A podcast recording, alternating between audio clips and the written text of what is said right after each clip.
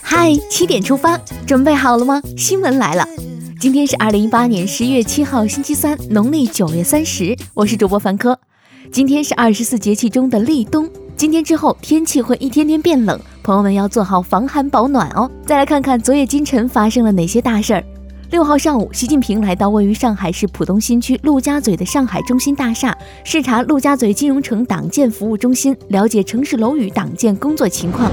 六号，习近平致信祝贺第十二届中国国际航空航天博览会开幕。习近平在贺信中强调，中国始终致力于同世界各国一道，推动航空航天科技发展。六号，外交部发言人华春莹表示，习近平将出席在巴布亚新几内亚主办的二零一八年 APEC 领导人非正式会议。六号下午，外交部表示，经双方商定，第二轮中美外交安全对话将十一月九号在美国华盛顿举行。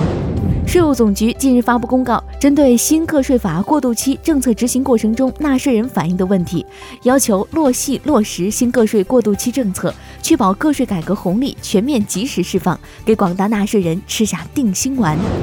六号上午，商务部发布《中国服务进口报告》，指出中国是推动全球服务进口增长的最大贡献者。同时，商务部表示，今年前三季度，我国服务贸易发展总体平稳，服务进出口总额三万八千八百二十五点三亿元，同比增长百分之十点五。中国民政部日前通过《慈善组织保值增值投资活动管理暂行办法》，规定慈善组织不得进行直接买卖股票等八类投资活动。教育部六号发布二零一八年秋季开学工作专项督导报告，报告要求切实做好校园欺凌、性侵、消防、食品安全等重点领域安全治理，努力降低安全事故发生率，建立内外兼修的防护体系，别让校园安全的盲点成为痛点。持续关注金沙江堰塞湖险情。截至十一月六号早上，堰塞湖下游仍然断流，上游水位仍在上涨，推算堰塞湖蓄水量为二点零八亿立方米。应急管理部增派副部长郑国光带相关抢险专家前往滑坡现场，指导协助地方开展抢险救援和除险排险工作。现在关注一条总台独家内容。十一月五号，首届中国国际进口博览会在上海开幕，国家主席习近平出席开幕式并发表主旨演讲。他在演讲中指出，经济全球化是不可逆转的历史大势，为世界经济发展提供了强劲动力。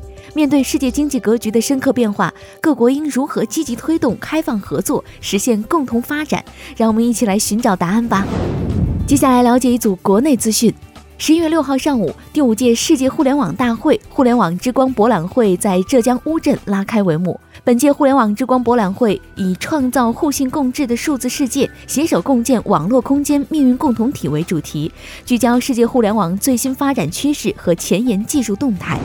为更好地维护消费者合法权益，中国消费者协会结合双十一网购消费交易高峰期，向社会公开征集跨境网购电商侵害消费者权益问题线索，公众可以将相关线索发送到活动专用邮箱。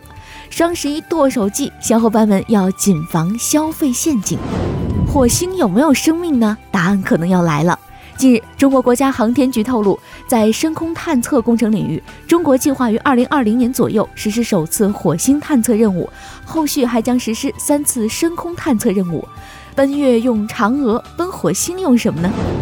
近日，北京出台十六项政策措施，全面推进生态涵养区建设，首次明确提出了对生态涵养区不再考核 GDP，考核主要聚焦在环境保护、减量发展、就业增收、创新开放等六个方面，二十一个考核指标，同蓝天共碧草，严守生态保护红线。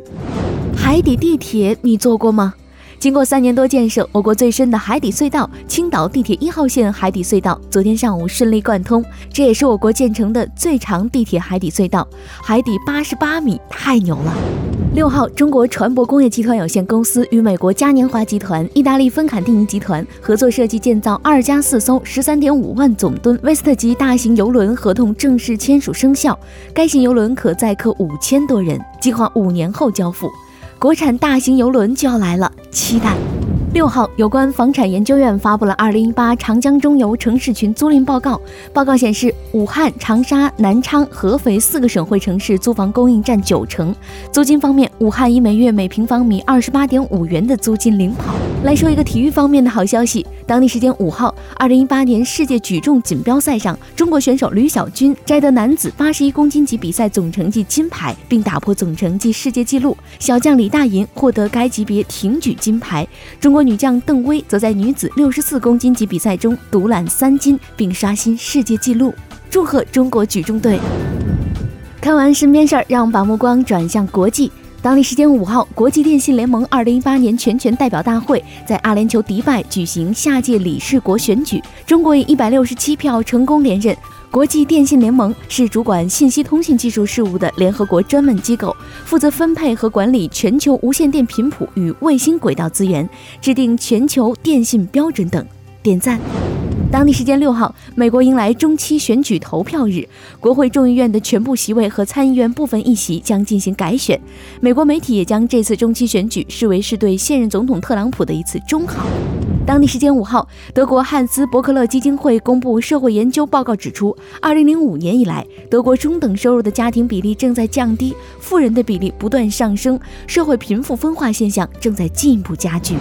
日本政府六号表示，因韩国违反国际贸易规则，向本国造船业界提供金融补助支援。日本计划于近期向世界贸易组织提起诉讼。日本最快将于本日向韩国要求举行双边磋商。再来看今天的每日一席话：山明水净夜来霜，数树深红出浅黄。二零一四年十月九号，习近平主席在亚太经合组织工商领导人峰会开幕式上发表演讲，开篇对亚太工商界的朋友们表示欢迎。习近平主席说：“秋冬之交是个多彩的季节，山明水净夜来霜，数树深红出浅黄。”银杏的黄，枫叶的红，给北京这座古都增添了色彩。经过一年辛勤耕耘，中国和亚太经合组织成员一道，期待在即将举行的第二十二次领导人非正式会议上收获硕果。山明水净夜来霜，数树深红出浅黄，出自唐代刘禹锡的《秋词二首·其二》，是诗人对秋色的歌咏。山明水净，夜里来了一场秋霜，秋染树叶有红有黄，色彩斑斓。最后进入今天的每日话题，你听说过新时代父母吗？近日，南京玄武湖相亲角的一则征婚帖在网络走红。当事人表示，自己祖上三代南京人，对男方没什么要求，只要求男方父母是新时代父母，包括双十一懂网购者优先，婚后不催娃、不传养生谣等。不少网友表示没毛病，这样的父母比较开明，能接受新鲜事物。也有网友调侃道：“这一定是某猫的广告。”这样的相亲标准你怎么看？你是怎么理解新时代父母的？快来留言区发表你的高见吧！好了，今天的七点出发就到这里，更多精彩新闻请关注央广新闻微信公众号，我们明天再见。